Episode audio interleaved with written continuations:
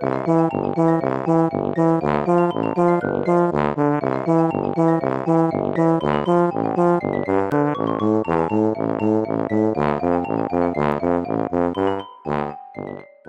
家好，我是帅帅。大家好，我是 GoGo。欢迎收听你的宅友已上线。今天要依照惯例呢，来分享几部入围这本漫画真厉害今年榜单的作品。嗯，其实这个榜单二零二三年的呢，是在二零二二的十二月底就已经公布了。但是就我们节目的定义来说呢，只要这一集在二零二三年以内上线，我们就不觉得我们是迟到。我们没有迟到，我们这一次真的是很准时。它毕竟是二零二三的榜单呢、啊，在一整年内都可以适用。可以的。好，那这次的榜单虽然也是有一些熟面孔，但是整体而言是觉得还蛮新鲜的，有一些甚至是完全没有听过，然后也还没有台湾的出版社代理发行，所以今天分享的榜单呢，我们就分享四部我们看过的作品。但因为它这四部其实自己本身的篇幅都还蛮少的，所以我们要去分享介绍的话，一定会有剧透的成分，会在意的人请斟酌收听。第一部要分享的是男生榜单的第一名，叫做《光逝去的夏天》。这部在榜单一公布的时候，其实是有造成一些话题的。主要我们印象中，一般的 BL 作品啊，其实大部分的 TA 啊都是女生嘛。比较女性向，可是他却是在男生榜单的第一名，所以这个是第一个惊讶的点。那再来就是算是 BL 作品，可是它不是一般的 BL 作品，它是惊悚悬疑的风格，嗯，而且它还是新锐漫画家的作品。综合这一些因素，听起来就会觉得说，天哪，这部完全是横空出世诶，对，就让人觉得很好奇，这部到底内容是什么，到底多厉害这样。好，那它的故事背景呢是设定在现代日本，里面的主角是家计跟光，他们住在某个日本偏乡的偏僻。村子里面是从小一起长大的儿时玩伴。故事的一开开始呢，就是身为高中生的两人，他们放学后坐在杂货店的门口，边吃冰棒边聊天啊，看起来反正就是一个很日常的光景。聊着聊着，家计就忽然话锋一转，对光说：“你果然不是光吧？”这边呢，整个才在一开始几页的地方而已。整部漫画一开始，那本来就已经有点被这个超展开冲击到，结果没想到下一幕是整个全版的一页，光傻眼，看起来有点受伤，说：“诶，为什么？”再下一页，它就一模一样的分镜，一样是全版的光，但是它的半边脸融掉，跑出一些不明的黑色物质，说我应该模仿的很完美才对啊，这样子。这真的开始没几页，完全就被吓到哎、欸，没想到是这种奇幻的鬼怪设定吗？因为我没有特别去看他的故事叙述啦、简介这些，单看画风还有书名，我一开始是想说哦，可能有一点是虐的 BE 的故事，嗯，但。应该是青春校园甜甜苦涩的那种感觉，有青涩感的，这跟我的心中想象差超多，所以他半边脸融掉那一瞬间，我有点被吓到，而且是一开始，对，傻眼。你心中跟我想的差不多是一样的，对，因为从作品名称叫《光逝去的夏天》，就会猜到说，哎，故事中光应该会因故去世，没想到竟然已经发生了，在故事第一页开始前就已经发生了，原来是半年前，就是故事时间走了半年前。光独自一个人到山里，那他失踪了一周之后，看似奇迹生还，可是其实光身体的内部已经变成某种不明的存在。那接下来因为方便起见呢，我们就称呼这个不是光的存在叫做二号，好像什么 超随便 机器人 人机系列一号二号的感觉。反正一方面，因为二号跟佳纪坦诚嘛，然后还就是哭着说，哦，我很喜欢人类的生活啊，那我也很喜欢你，就我不想要杀你。那另一方面，佳纪其实他心里也觉得说，不管怎样，光已经不在了，是假货也好，希望可以在我身边。所以这个直球的展开之后呢，他就先且战且走。虽然他内心其实还是有一点纠葛，可是他表面上就是反正跟光一样过着一如往常的校园日常这样子。嗯，而且家计的那句话其实也让人蛮感动，也很心酸，感觉就是有一些遗憾，他可能没有放下。嗯，可以体会他这种心态啦。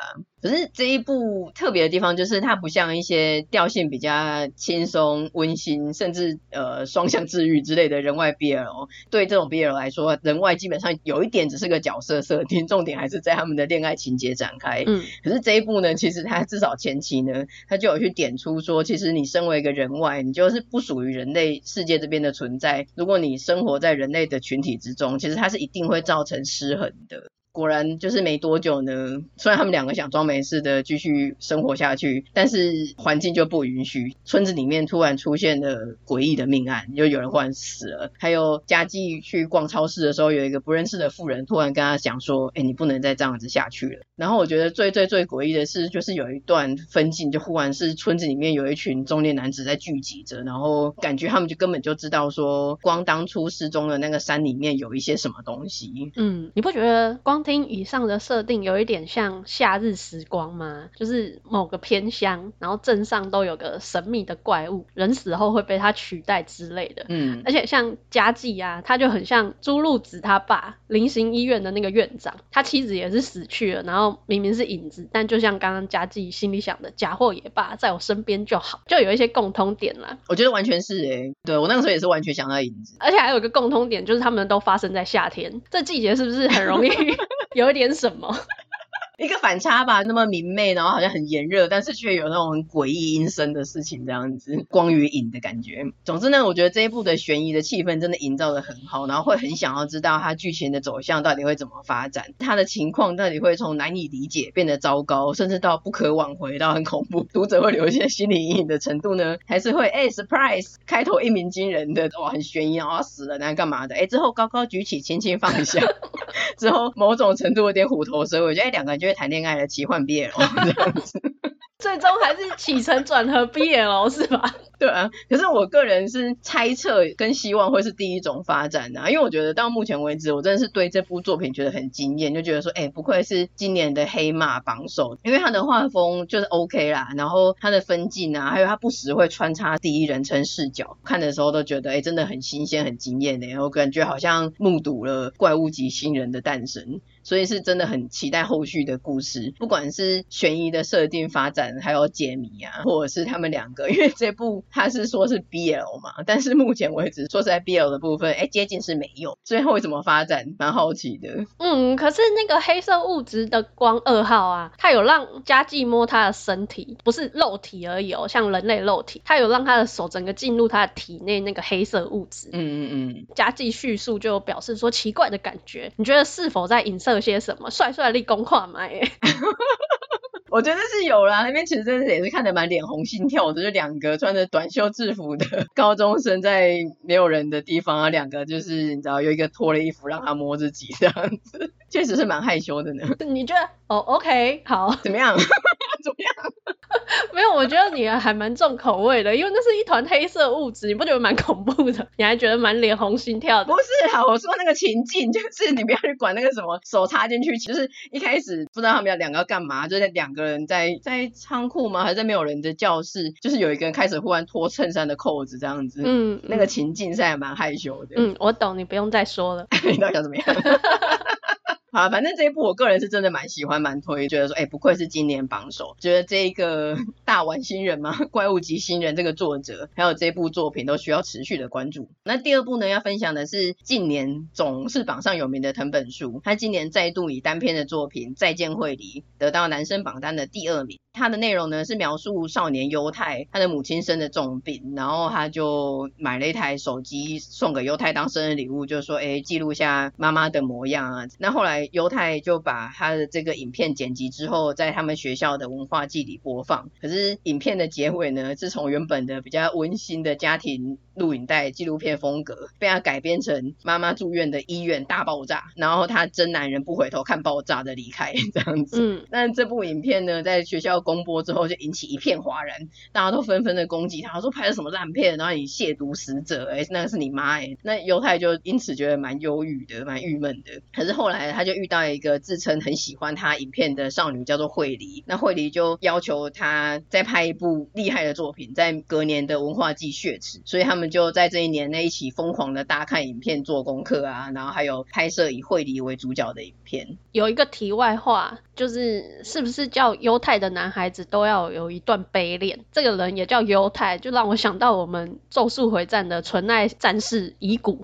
我觉得乙骨比较可怜诶，乙骨那个诅咒太深了。但他是因为活在咒术的世界，可是他活在现实却也碰到一些让人比较伤心的事情。嗯，确实是的。好，那我们先跳离这部作品，哎，没有一定要跳离啊。那稍微了解藤本树的读者应该都知道，他非常的热爱电影嘛，然后他也很喜欢在作品中放入电影的元素。这一本呢，更是将这一点发挥的淋漓尽致。他直接就也不长了，他就直接用电影式分镜的表现手法，他漫画的那个分格啊，直接就是主角犹太他横向的手机画面，然后甚至还会有一些我们平常拍影片的时候，不是会有一些画面晃动时候的残影啊，或者是室内室外啊之类的一些亮度啊、光影的变化，就真的是直接呈现，很像你真的是在看影片的感觉。然后他们在剧情中也大看电影啊，还有拍摄电影，可以算是漫画界里面将电影漫画化的一个很实验性、很创新的作品。嗯，我也觉得他漫画采用这种拍摄者视角的风格，真的是蛮特别的，有一种我好像在看纪录片的感觉，很新鲜，把纪录片变成分镜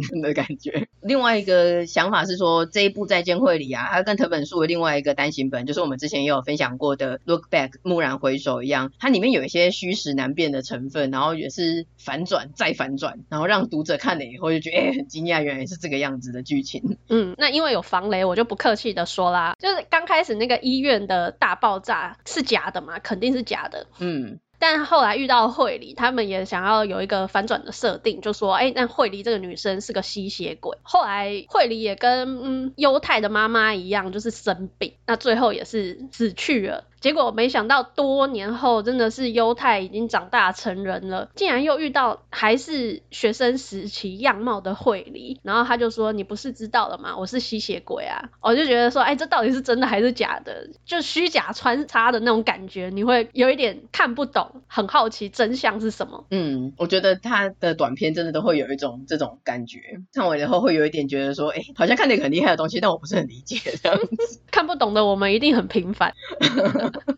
对，但嗯，可能有一些虚实难辨的地方，你很难去辨别说作者本人他到底哪一个是真的，哪一个是假的。可是我觉得从他的短篇作品里面呢、都可以比较清楚的去感受到他好像有想要传达一些想法，跟看他的长篇作品的《炎拳》跟《链锯人》那种比较长篇剧情的啊的那种感觉不太一样。像这一部的话，我觉得他想要表达的是说某一些东西呈现的样貌，他可能是经过编辑的，是编辑的那个人希望你去看到。希望你看到之后是这样子感受的。可是其实它并不是那一件事情的实际的样貌，或者是说啊，可能只是以偏概全，只看到片段，没有看到全貌。那包括人的记忆也是，记得的东西不一定是真实的，或是全部的事情。这样子听好像会觉得，哎，有点不爽，好像觉得说，哎，你被操弄了，或者是说真相被掩盖了。可是其实如果你用另一个角度去思考的话呢，真实性其实它也可能也不是最重要的，重要是人是怎么去记录跟回忆它。就像它里面的。然后后来会，既然已经是爆雷了，我们就也 不唱了。就是他记录下来的都是他妈妈或者是惠梨比较美好的一面，这是他剪辑之后的结果。然后因为他用纪录片的方式去拍，所以就觉得说，哎，很像是真的。但实际上他们两个其实个性人都不是很好，可是他都就把他这个部分剪掉了。总觉得藤本树的作品真的不是那种看一遍就能理解的。果然我们还是太平凡了吧？而且就是我觉得很妙的是，你网络去搜寻藤本树啊，关联的关键字，他自己会出现，例如。藤本树空格神经病，藤本树你没有心，是在骂他吗？称赞一位，觉得他的风格很疯，这样子很跳。可是我不知道为什么，我觉得看他这两部短片呢，我都觉得他其实是在传达积极正向的意涵呢。Look back 跟这一部我都觉得很像是就在讲说啊，你不要去看不好的地方啊，你就记得好的事情就好了。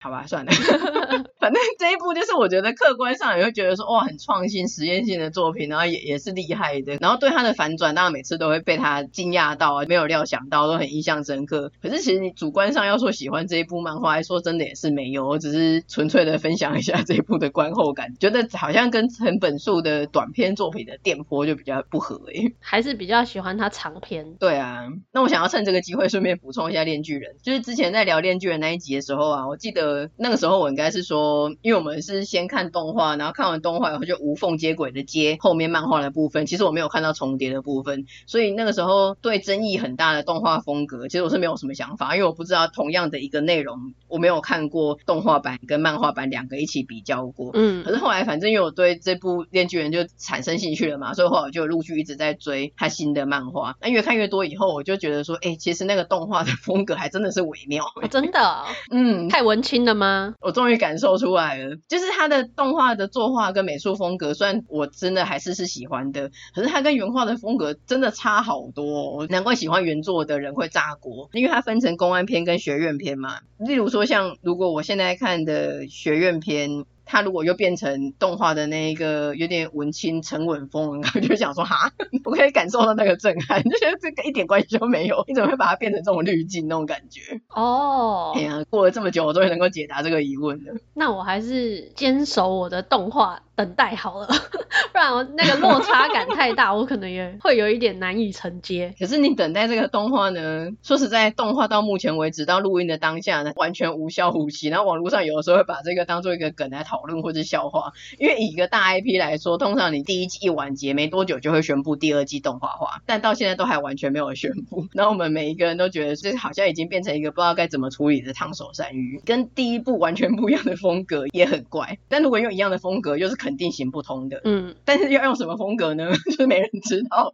我现在真的想象不出来，我觉得他的原作真的太特殊了。没想到会变成一个有生之年系列，应该还是会出来。可是我就觉得说啊，真的是期待某一个神人来出来接手这个当所山芋。我个人是还蛮期待后续发展的。会不会是哪一天说，哎、欸，奶奶，这好像是你那个年代的动画出第二季，过超久 超多年哦，可能又是一个二十年后的那种奇迹再开系列。好，那我们再来分享的是男生榜单的第七名，在超市后门抽烟的两人，他的男主角佐佐木是一个年约四十的社畜大叔，他常去的超商的二号收银柜台呢，有一个有着亲切笑容、温柔清纯型的收银小姐，叫做山田小姐。她每次都会故意排这个柜台来结账，是佐佐木下班后的心灵疗愈。可是他的心态是单纯的，他没有想要变态，他没有不良意。嗯，单纯就是一个粉丝来看偶像的概念。对，就是想要获得一点心灵绿洲的疗愈而已。然后有一天，他又是一个很郁闷的下班日嘛，所以他就照惯例的来超商，想要寻找三天小姐。获得一些疗愈，结果哎，竟然没看到他，然后他就心情很差，想要抽个烟，但是日本越来越难找到抽烟区了嘛，所以他就也找不到抽烟区。然后这个时候呢，在超商后门的员工休息区，就有一个看起来有一点凶、有一点辣、穿着皮衣的女子，那个挂牌上好像写着田山，他就跟他招手说，哎，可以进来抽抽烟。那迟钝的大叔佐佐木就进去了，可是他没有发现，根本山田跟田山其实就是同一个人。总之呢，从这一天开始呢，佐佐木跟这一个小姐就两个人。常常在操场后面抽烟跟聊天。那这个佐佐木呢，其实他是个个性蛮温和憨直，然后有一点粗老，跟不上流行的大叔。那山田呢，本名是山田，他不是田山。山田则是觉得说，这个迟钝大叔对他来说其实也蛮疗愈的，然后逗弄他很有趣，但不是恶意的想要耍他或是逗弄他，就只是跟他玩。而且虽然山田好像是比较优势，在有资讯优势或者是关系优势的那一方，但其实他有的时候也会被这个大叔的天然呆反杀，然后有一点手足无措或者害羞，然后一有点生气。这样子，或者是因为他的一些直男的言行而气噗噗。反正他们就是一对有一点 M 跟有一点 S 的老少配组合。整体而言是觉得还蛮有戏的。虽然他的画风很简单，然后场景跟角色也是极简到一个程度。嗯，称得上角色的才只有三个，然后场景只有超商 后面跟超商。而且重点的是，他们两个也算是没有实质的恋爱关系进展。但是神奇的是，你在看的时候会觉得异常的甜，跟那个冰属性男子。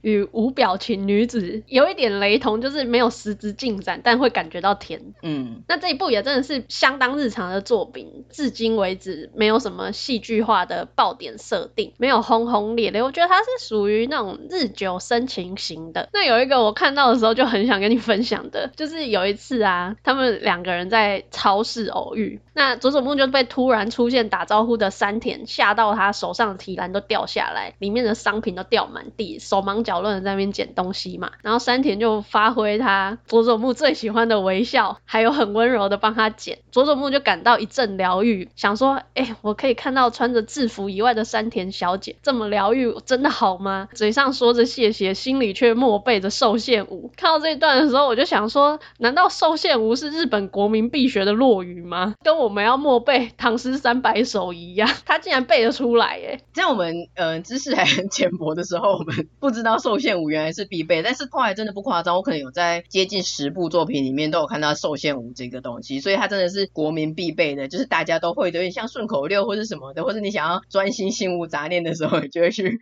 默背这个东西，应该比较像心经或是三字经吧。就是你想要心无杂念的念一些东西，让自己专心的时候就会念的东西。我有一度有点想说我不要来学，但后来想说好像学不起来。你学这干嘛？只要大家都会，我也可以会。啊 那这部呢，它虽然这一次入围是就是有出版的漫画的形式，可是它其实一开始的时候是作者在 Twitter 上画网络漫画，那是后来出版社才把它出成书的。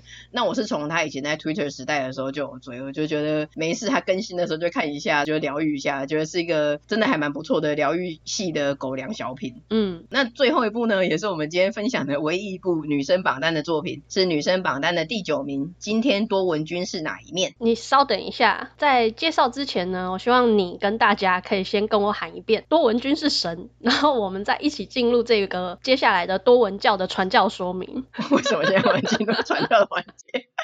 因为你要看这一部作品，你就要加入多文教啊。好，就是这个作品名称的多文君呢，他是选秀节目出道的男团的 C 位，他在团体中的定位是性感狂野担当。那这部的女主角木下呢，她是一个一生单推多文君的狂热偶像宅女高中生。那因为大家都知道，大家应该知道吧？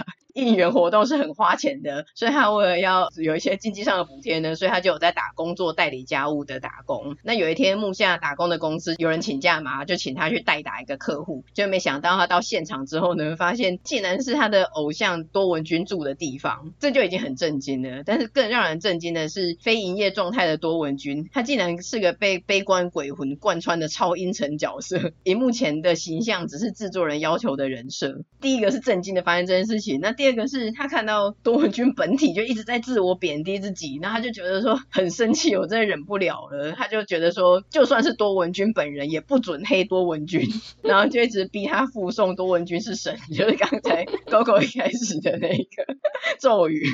没错，大家一起狂喊三百遍。那我觉得很好笑的是多文君本人呐、啊，他后来只要感觉到木下快要发难的时候，他就会自己棒读的念多文君是神，多文君是国宝这样子。让木下冷静下来。其实他们一开始见面的时候，反正这个多文君就已经呃几乎是在谷底了。他一直在想说他想要隐退啊，就很自我怀疑又很悲观。那木下就是跟他讲说，我会连多文君的本体叫做阴沉元，因为他本名叫福原，阴沉元一起全力的应援他。这叫什么？怕不是小孤独，反正就是个小阴沉阴沉元。他就又再度的获得了一些能量，这样子又能够继续撑下去。嗯，那他们接下来就是随着木下，他会一直协助这个社恐又阴沉的阴沉元做各种的练习，然后还有会在他失落的时候一直支持鼓励他，所以他们两个的距离呢就越走越近。那我个人是觉得这一部的卖点应该是他们两个人都有很反差的一面，所以加起来是四个人格，而且都还蛮激烈的，所以还蛮好笑的。例如多文君是阴成员的时候，他都会说自己是诈欺犯。啊，骗粉丝的感情啊，是个乐色蛆虫，我这么恶心，真是对不起，我还是致敬好了 之类的。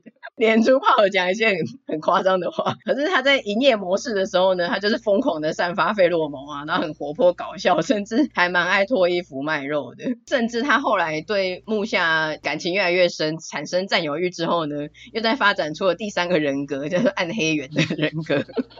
所以加起来其实是五个人格，真的很夸张哎。然后木下呢，她则是平常就还算稳重的女高中生，可是她只要跟多文君相关的事情，她就会极度的情绪激昂。那另外，我是觉得她对于粉丝火的热情也让人很佩服，而且也算是蛮大开眼界的。就是她会自制各种应援扇，然后她家有华丽的祭坛，嗯，什么东西卡片买个一百张，把它做成旗海什么的。连妹妹都被他吓到的程度。对，然后我觉得里面又有就是非常多的狂粉的荒谬金句，我就精选两句我最喜欢的。第一个是多文君不只是西魏，只要他在的地方就是地轴。他还说什么北极是多文君，南极是阴成元之类的。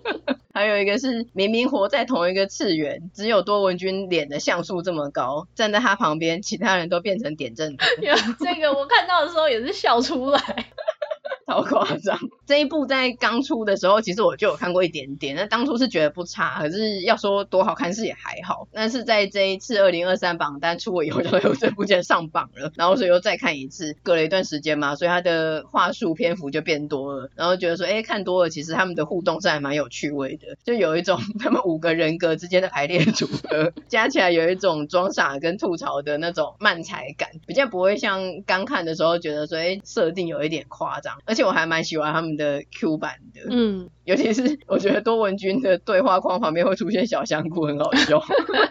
你现在开始喜欢他这一部作品，我还蛮感动的，因为这一部我是有一点异常的喜欢。记得那时候刚出没几话的时候，我就是推荐你看嘛，嗯、但你就没有那么热情，想加入多文教。这次给予我们正面的反馈，我觉得很欣慰。我现在也没有想加入多文教啊，我只是觉得还不错看而已。但是至少是正面的反馈，总有一天你可能会入教嘛。是的，是的。